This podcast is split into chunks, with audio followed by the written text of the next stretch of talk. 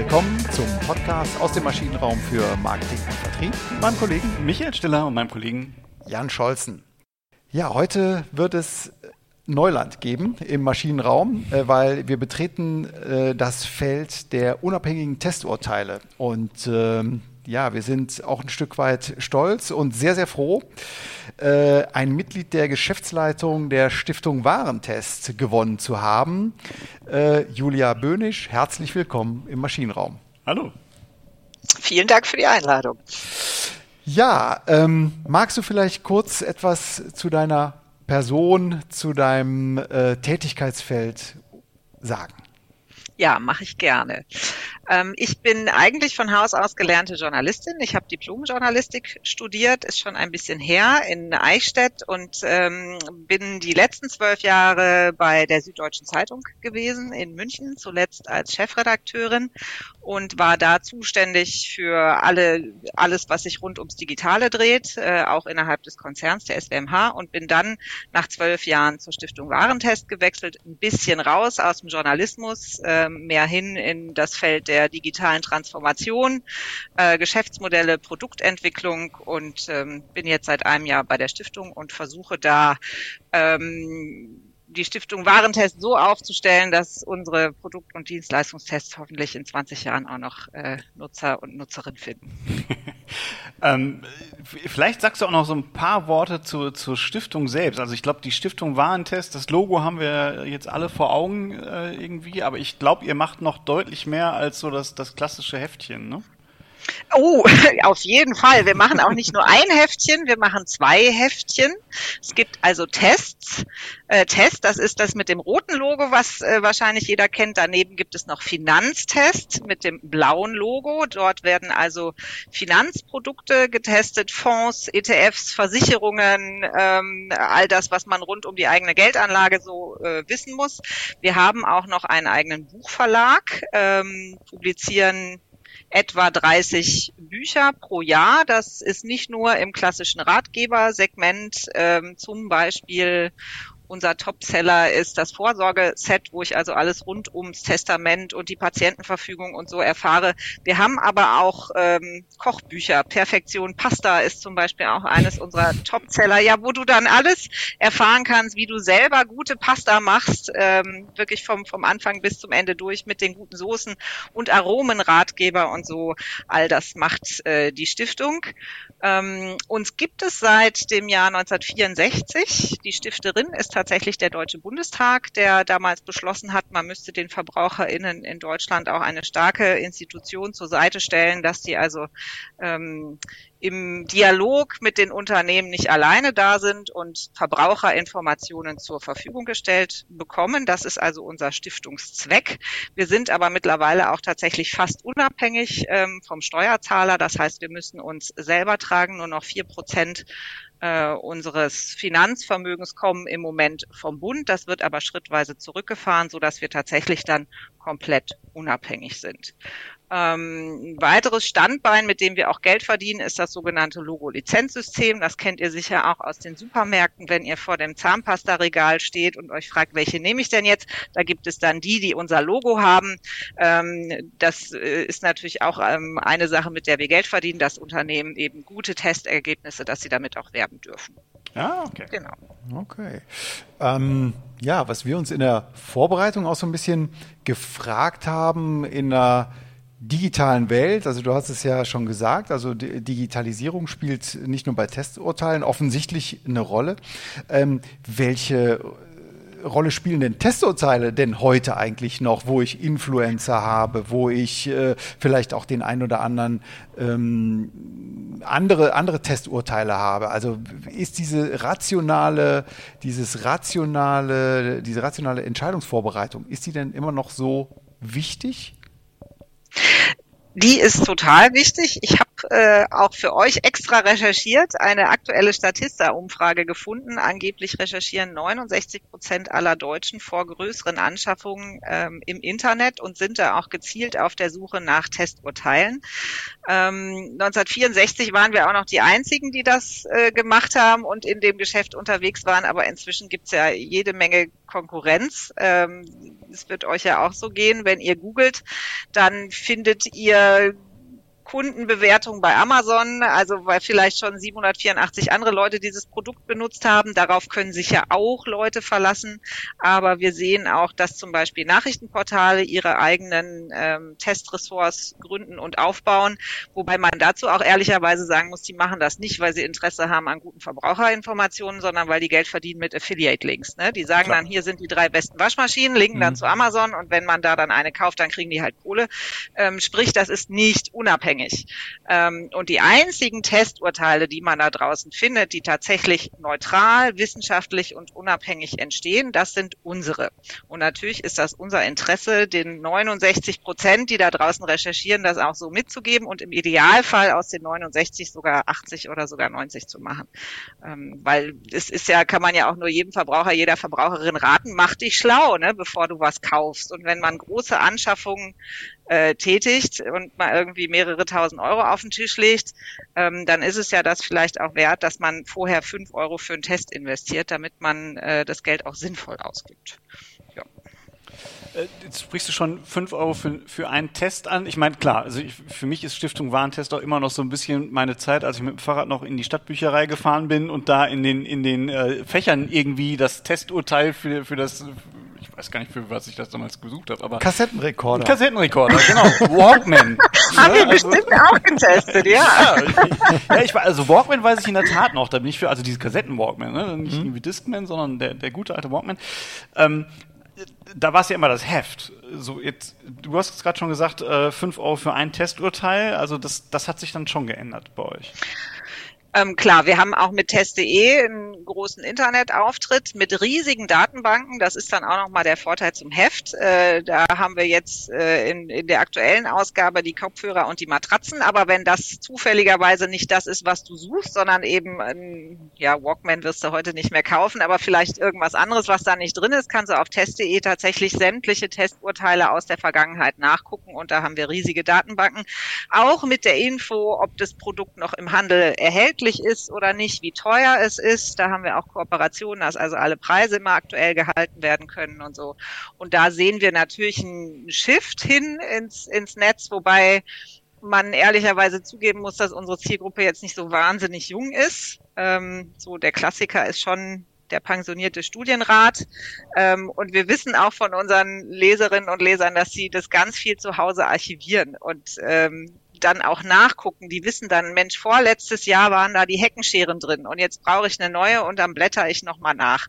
Das haben wir schon auch ganz viel. Wobei natürlich unser Interesse ist, dass wir da Junge nachkriegen und äh, natürlich bewegen die sich dann im Netz und gucken auch ganz viel mit dem Handy. Das ist ja der Klassiker. Ich stehe jetzt bei Saturn und will jetzt wissen, welchen Kaffeevollautomaten empfiehlt mir denn die Stiftung. Ja. Mhm. Und Micha, weil du vorhin gefragt hattest, früher und ist die Stiftung nicht, ist sie immer noch noch so eine Institution? Ich würde sagen, ja, ist sie auf alle Fälle. Auch da gibt es eine äh, schöne aktuelle Umfrage. Da sind wir hinter dem Bundesverfassungsgericht neben den Verbraucherzentralen auf Rang 2. Also eine Institution, okay. der alle Deutschen, 92 Prozent der Deutschen vertrauen der Stiftung Warentest. Das ist natürlich für uns super. Das ist eine Marke, die jeder kennt. Und damit ja. können wir ja arbeiten. Das ist aber natürlich auch ein Anspruch, ne? Oder also äh, eine Bürde will ich nicht sagen, aber ähm, äh, um es negativ zu formulieren, wäre der Ruf ruiniert, dann äh, stände es schlecht, ne? Um, um die um die Marke Test. Also ähm, wie hat sich der Umgang eigentlich bei den Konsumenten mit Testurteilen geändert? Hat sich das seit 1964 geändert? Ja, ich äh, fürchte leider schon, weil wir, wie gesagt, nicht mehr die einzigen sind, die da mhm. in dem Markt unterwegs sind. Ich kann bei Spiegel Online im Testressort nachgucken. Ich gucke bei Amazon, dann gibt es diese ganzen Fake-Test-Portale, Portale, die tatsächlich nur Affiliate-Schleudern sind, mhm. die aber äh, so vom, vom ganzen Look and Feel auf total seriös machen, dass ja. ein ungeübter Nutzer das vielleicht gar nicht auf den ersten Blick erkennt. Ähm, und was sich sicher geändert hat, ist, dass ich einfach viel schneller und unkomplizierter an Infos komme. Heute kann mhm. sich ja mhm. tatsächlich jeder vorm PC setzen und mal eben schnell googeln. Ähm, und ja. die Marktlücke haben da natürlich auch alle erkannt und gehen da rein. Wobei ich jetzt, äh, klar, ich bin befangen, ich bin nicht neutral, ich würde aber wirklich, bin überzeugt davon, dass auf die Art und Weise, wie wir das machen, kann das da draußen keiner. Ähm, wenn ich jetzt mal Waschmaschinen nehme als Beispiel, ähm, wir schleusen die echt durch Dauertests. Wir simulieren 16.000 Waschladungen in Prüflabors. Ähm, und allein der Aufwand, der da betrieben wird, ähm, glaube ich nicht, dass, dass irgendwer anders das betreibt. Das ist halt mit zwei Kindern ist das so eine Waschleistung von zwei Wochen ungefähr, ne? Guck, aber da weißt du bei uns auch, die schafft das. Ihr könnt, ihr könnt auch mehrere Sachen. Ihr müsst nicht einzeln waschen. Ach so. Und die Kinder nicht mitwaschen. Ne? Sehr gut. Ähm, ja, ändern sich denn eigentlich die, die Kriterien? Also jetzt gerade der Umgang mit den Tests ähm, äh, hat sich ein Stück, ein Stück weit geändert. Äh, Digitalisierung spielt eine größere Rolle, haben wir bekommen, äh, mitbekommen. Aber ähm, wie bekommt ihr das raus? Was ist relevant für die Verbraucherinnen und den Verbraucher?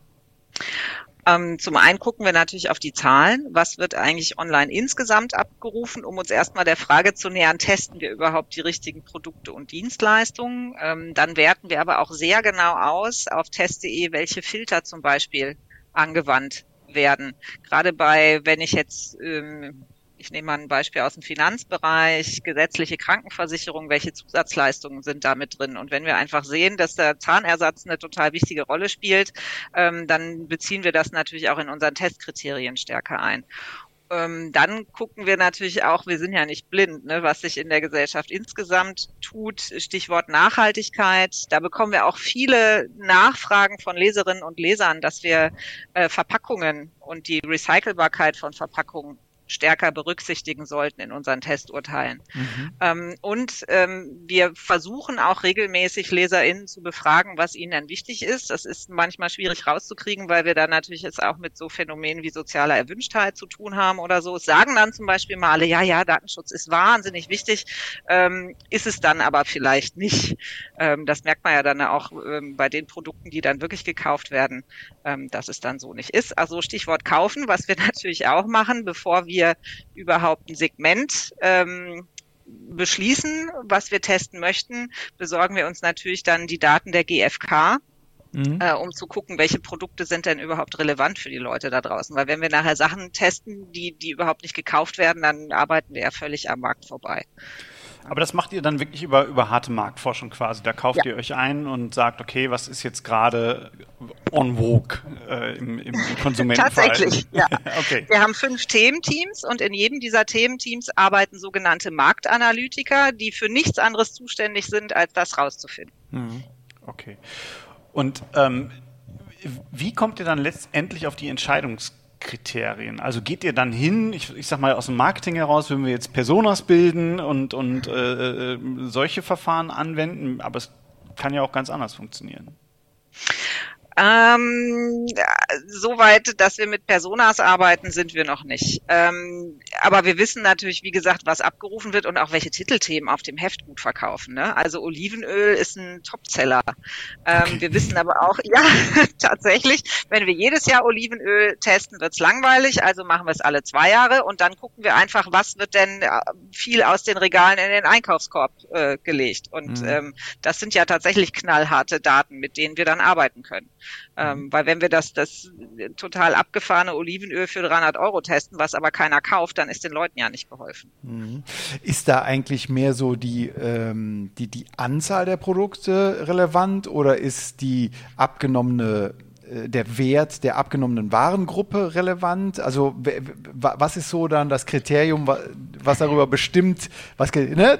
also klar, äh, Zahnpasta ist nicht teuer, man gibt im Jahr vielleicht, ich weiß es nicht, mal gesagt 15 Euro oder maximal 20 Euro je, je Haushalt für Zahnpasta aus, einfach mal so gesagt, aber für ähm, für, für ähm, Waschmaschinen über einen Zeitraum von, äh, ich weiß nicht, zehn, zehn Jahren, wenn ich das teile, komme ich auf einen höheren Betrag. Ne? Ja.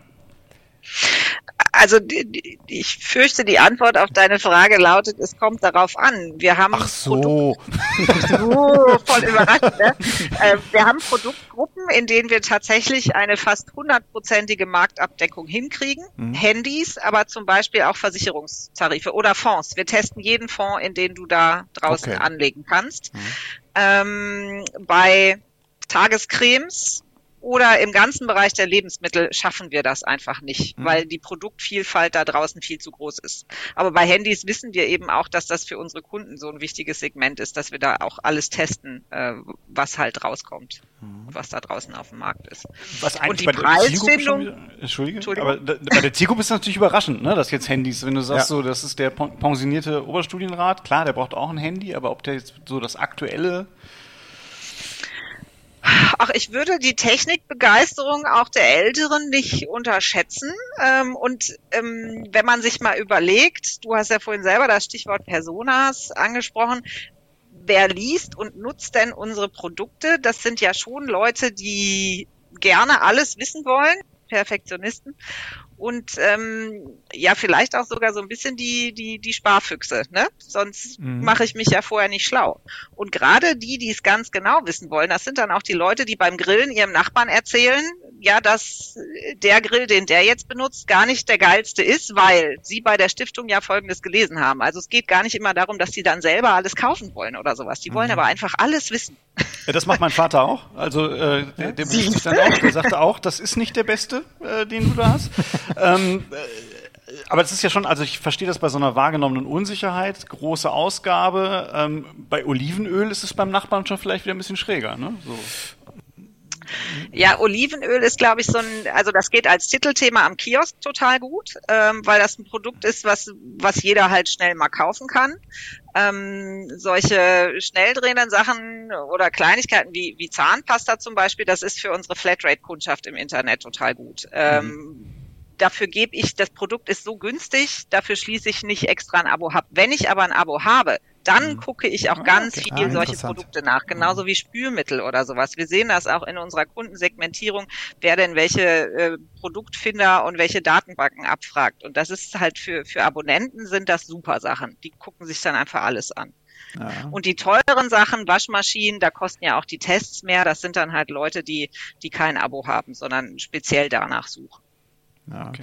Es ist ein gutes Stichwort, ähm, die, die, die Tests auch zu planen. Ähm, wie, wie, wie, geht ihr da vor? Also ich meine, du bist ausgebildete Journalistin, ihr habt Marktanalytiker an Bord, ähm, ihr seid eine Institu Institution, 92 Prozent ähm, der Bundesbürger äh, glauben euch, um es mal so zu sagen. Ähm, dann muss doch jetzt auch jeder äh, Waschmaschinen, Geschirrspüler, äh, was auch immer, der, der, der, die, die Hecken, der Heckenschere testen Test schon auch äh, valide sein, um jetzt hier mal so eine Vokabel aus der Marktforschung oder aus der Psychologie zu bringen. Wie, wie macht ihr das? Ähm, wir arbeiten prinzipiell in Teams. Journalisten dürfen bei uns quasi nichts alleine machen. Sie haben immer noch einen Wissenschaftler oder eine Wissenschaftlerin an ihrer Seite. Mhm. Und die beiden ähm, entwickeln die These oder die zu beantwortenden Fragen eines Tests gemeinsam und der Wissenschaftler entwirft das sogenannte Prüfprogramm und legt auch vorher schon fest, nach welchen Kriterien wie bewertet wird, was zu Abwertungen führt und so. Ähm, und die Zyklen bei uns sind wahnsinnig lang. Ähm, wir müssen mit manchmal sogar mehr als zwölf Monaten Vorbereitungszeit dafür rechnen.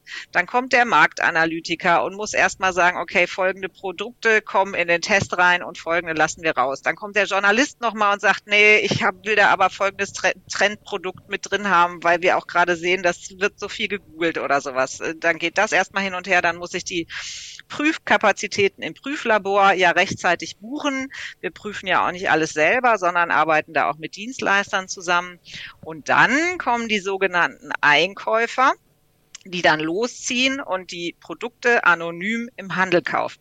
Wir kaufen ja. auch nicht mit Kreditkarte, weil wir Sorge haben, dass die Anbieter und Unternehmen sonst zurückverfolgen könnten, dass da Einkäufer der Stiftung unterwegs sind und dann kriegen wir irgendwelche gepimpten Produkte. Bei Lebensmitteln ist das gar nicht mal so trivial, ähm, weil wir dann auch Produkte aus der gleichen, wie nennt man das, Charge mit dem gleichen Mindesthaltbarkeitsdatum zum Beispiel testen müssen, damit auch innerhalb ähm, der Produkte eine Vergleichbarkeit gegeben ist. Mhm. Und es sind auch Riesenmengen, die wir brauchen. Wir hatten jetzt zum Beispiel bei Corona, ähm, wollten wir Produkte, was war's denn? Ich glaube, Tampons wollten wir testen. Es gab aber gar nicht mehr so viele da draußen. Und wenn wir dann noch hergehen und irgendwie palettenweise okay. Hygieneprodukte kaufen, machen wir es ja auch den Verbrauchern, die wir eigentlich unterstützen wollen, erstmal wahnsinnig schwer.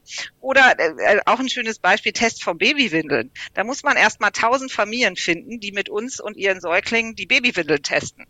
Ähm, und das ist wahnsinnig teuer und mega aufwendig. Aber wir sind uns dann eben auch am Ende sicher, dass dabei was Gutes rauskommt. Mhm. Und dann kriegt man als Journalist erstmal eine Excel-Tabelle, die riesengroß ist, ähm, ausgedruckt, also auch über mehrere Meter an der Wand geht, wo dann alles einzeln eingetragen ist. Jedes Testergebnis für jedes kleine Segment. Und dann versuchen wir daraus die spannende Geschichte zu ziehen.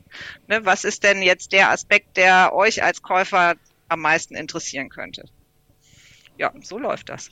Und dann kommt zum Schluss die Verifikation, die alles ungefähr 70 Mal gegencheckt, damit wir auch keinen Fehler drin haben, weil uns sonst natürlich Unternehmen, die schlecht bewertet werden für ihre Produkte, sofort verklagen. Mhm. Das kommt auch regelmäßig vor. Das glaube ich sofort. Aber das ist ein gutes Stichwort Unternehmen.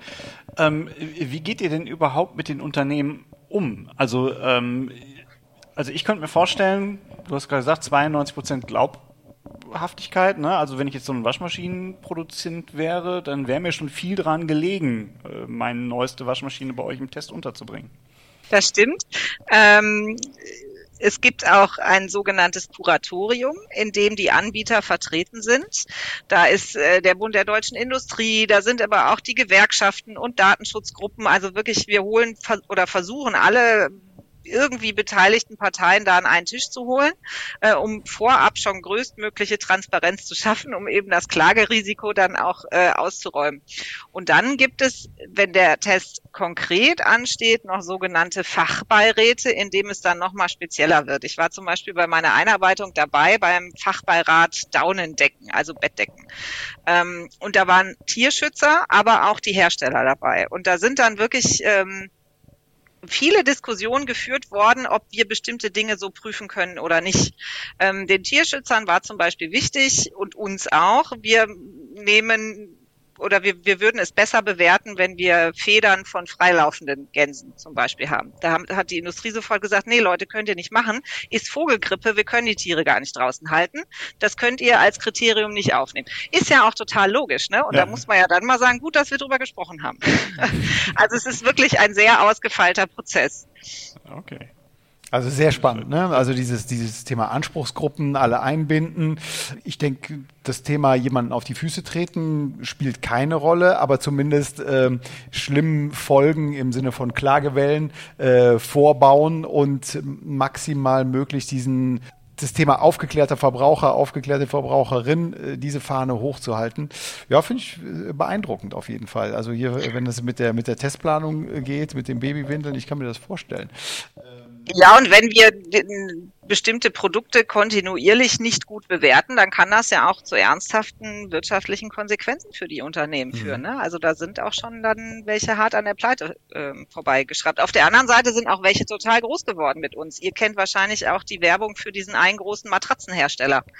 Ähm, genau, ja, ja klar. Ich nenne die Marke jetzt nicht. Die hatten aber vorher, bevor wir sie getestet haben, Marktanteil von irgendwie ein oder zwei und heute sind die bei 60 Prozent. Und natürlich mhm. liegt das an der Stiftung und wie gut wir die bewertet haben. Mhm. Ja. ja.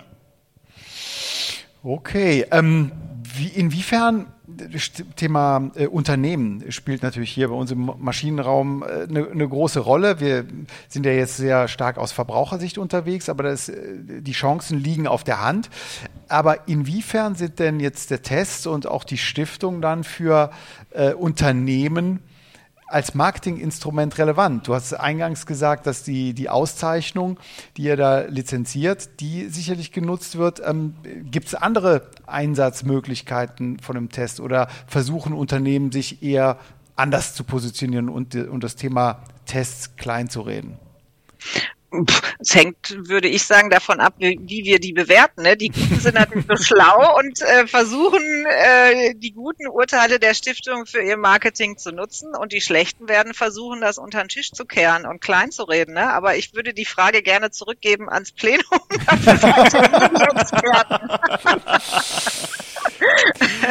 ja, ich, ich denke, da hat jeder äh, eigene Erfahrung damit. Ne? Also ähm, auch wenn man, also ich kenne es aus meiner Familie, wir tun immer sehr aufgeklärt und sehr gut informiert und äh, kaufen uns vielleicht die, die Tests auch im Internet mal, wenn mal eine Anschaffung ansteht. Ähm, aber wir sind absolute Opfer des Vertriebs. Also wenn wir zu Saturn gehen, zum Mediamarkt, äh, in den Kaufhof, wo auch immer hin, dann äh, habe ich es doch an mir immer wieder selbst gesehen, da ist verdammt guter, sind gute Vertriebler am Werk und äh, schaffen es häufig, meine vorgefertigte Meinung dann ähm, nicht nur zu widerlegen, sondern sondern mit was Besserem um die Ecke zu kommen, mit einem Produkt, was gar nicht getestet wurde. Das kann ich als Motiv äh, total nachvollziehen. Wir wissen auch aus Leserinnenbefragungen, dass das äh, für unser Publikum total wichtiges Motiv ist, dass man einen kauft, den man schon getätigt hat, einfach ja. nochmal bestätigt haben mhm. möchte. Ne? Da ja. hast du dich gut entschieden. Mhm. Und ich kenne es ja auch von mir. Äh, die Tagescreme, die ich benutze, ist von der Stiftung abgewertet worden. Da war ich jetzt erstmal ganz schön, ne, das kann doch nicht sein. Ja, aber da hättest du was machen müssen. nee, aber ich, äh, ja, das, ich glaube auch, dass es halt gerade immer dann, wenn ich halt eine Konsumunsicherheit habe. Ne? Also ja, genau. Wenn ich, mhm. wenn ich, wenn ich den äh, da reinlaufe, dann finde ich es auch vorab gut. Und das, was ich aber so äh, mir auch gut vorstelle und auch immer wieder beobachte, ist halt, ich habe dann zwar nicht die, das Modell zwingend, weil das finde ich äh, häufig gar nicht mehr. Also, äh, aber dann ist es halt die gleiche Marke zumindestens, ne? Mhm. Oder es ist die ja, gleiche genau. Serie. Mhm. Ob es dann halt immer noch das gleiche Modell ist oder ob der Motor dann aus Taiwan kommt anstatt aus China, das weiß man ja trotzdem nicht, ne? Aber und mein Vater wird die auch im Nachhinein, also der kauft erst und kauft sich dann die Stiftung Warentest. um zu genau, gucken, der will halt wissen, ob er alles richtig gemacht hat. Genau. Aber wenn wir dann sagen, nee, hast du nicht, dann kriegen wir natürlich auch seinen Ärger ab und nicht der Hersteller. Nee, dann kriege ich den Ärger. Macht euch keine Gedanken. Sehr gut. Ja. Und bei Finanzprodukten mhm. ist es aber auch ein ganz wichtiges Motiv, dass die Leute einfach wissen wollen, oh, wann muss ich eigentlich wieder was machen? Ne? Wann muss ich mich um meine Versicherung kümmern oder so? Mhm. Das kommt mhm. da noch hinzu. Ich muss einfach immer auf dem Laufenden bleiben. Ich hätte noch eine letzte Frage, bevor wir vielleicht äh, für diese Folge zu einem äh, Fazit kommen. Ähm, wo macht ihr Schluss, also zwischen B2B und B2C? Also es geht sicherlich klar äh, im Sinne der Verbraucher äh, ist, Verbraucher ist der Consumer, also sind wir, ich würde sagen, mindestens zu 99 Prozent im, im, im Consumer-Bereich, aber es gibt natürlich auch teure Sachen, die auch professionell, äh, professionellen Einsatz finden. Ähm, gibt es da eine Größenordnung, dass ihr sagt, irgendwo äh, die, die, die Anschaffung, der Anschaffungswert spielt eine Rolle oder äh, die Zielgruppe schließt, da sind zu viele professionelle Verwender drin, ähm, die das also ähm, Wir machen eigentlich nur B2C und B2B mhm. gar nicht. Mhm. Ähm, und bei den Sachen, die wir testen, gibt's aber, machen wir dann auch kostenmäßig irgendwann mal Cut. Das ist der Grund, mhm. warum wir keine Autos testen. Das können wir mhm. finanziell zum Beispiel gar nicht stemmen. Mhm. Also wenn wir jetzt, wir müssten ja auch zehnmal das gleiche Modell anschaffen äh, und dann mal zehn Marken oder so, das haben wir nicht im Kreuz. Da ist dann ja. Schluss. Okay. Super. Ja, sehr interessant. Vielen Dank für diese Woche. Das Thema war Vertrauen ist gut, Testen ist besser. Ich bin mir gar nicht sicher, ob wir das äh, in der Anmoderation so klar rübergebracht haben. Ich glaube nein, aber jetzt nochmal ähm, auf den Punkt gebracht. Vielen Dank auf jeden Fall. Wir wollen in der nächsten Woche nochmal äh, stärker auf die Rolle eingehen, die der Markt der Tester denn ähm, heute überhaupt spielt. Also die Vielfalt der, der unterschiedlichen Institutionen, was eure Konkurrenten machen, wie wir das Ganze einordnen können, wo sich vielleicht auch unsere Hörerinnen und Hörer dann auch ein Bild machen können, okay, wer steht für was und ähm, wo sollte man aufpassen. Kommen wir vielleicht zum, zum Fazit. Genau. Also ich glaube, was, was klar ist, hast du schon rausgebracht, es gibt noch einen Markt auch, auch für Stiftung Warentest. Es sind nicht nur die Influencer, sondern äh, spielt noch eine Rolle. das stimmt. Wenn das hängen geblieben ist, dann äh, habe ich es, glaube ich, richtig gemacht.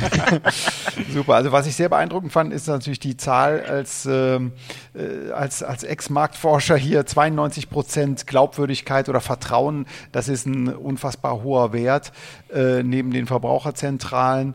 Ähm, äh, sehr beeindruckend. Dann das Ganze unterfüttert mit der ähm, ausgebufften Testplanung, wenn ich das mal so laienmäßig umfassen kann. Ja?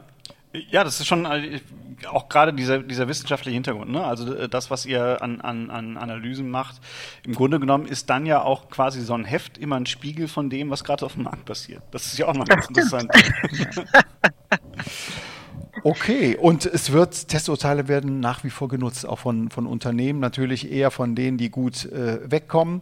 Ähm, die anderen äh, müssen kämpfen oder eben einfach besser werden. Und auch das ist ja dann wiederum Zugewinn für den Verbraucher oder die Verbraucherin. Dann sagen wir an, der, an dieser Stelle ganz herzlichen Dank. Und ich danke euch. Fürs Kommen, Julia Böhnisch, Mitglied der Geschäftsleitung der Stiftung Warentest. Und ja, ich freue mich jetzt schon auf die Folge in der nächsten Woche. Ich bin gespannt. Bis dann. Bis dahin. Danke. Tschüss. Tschüss.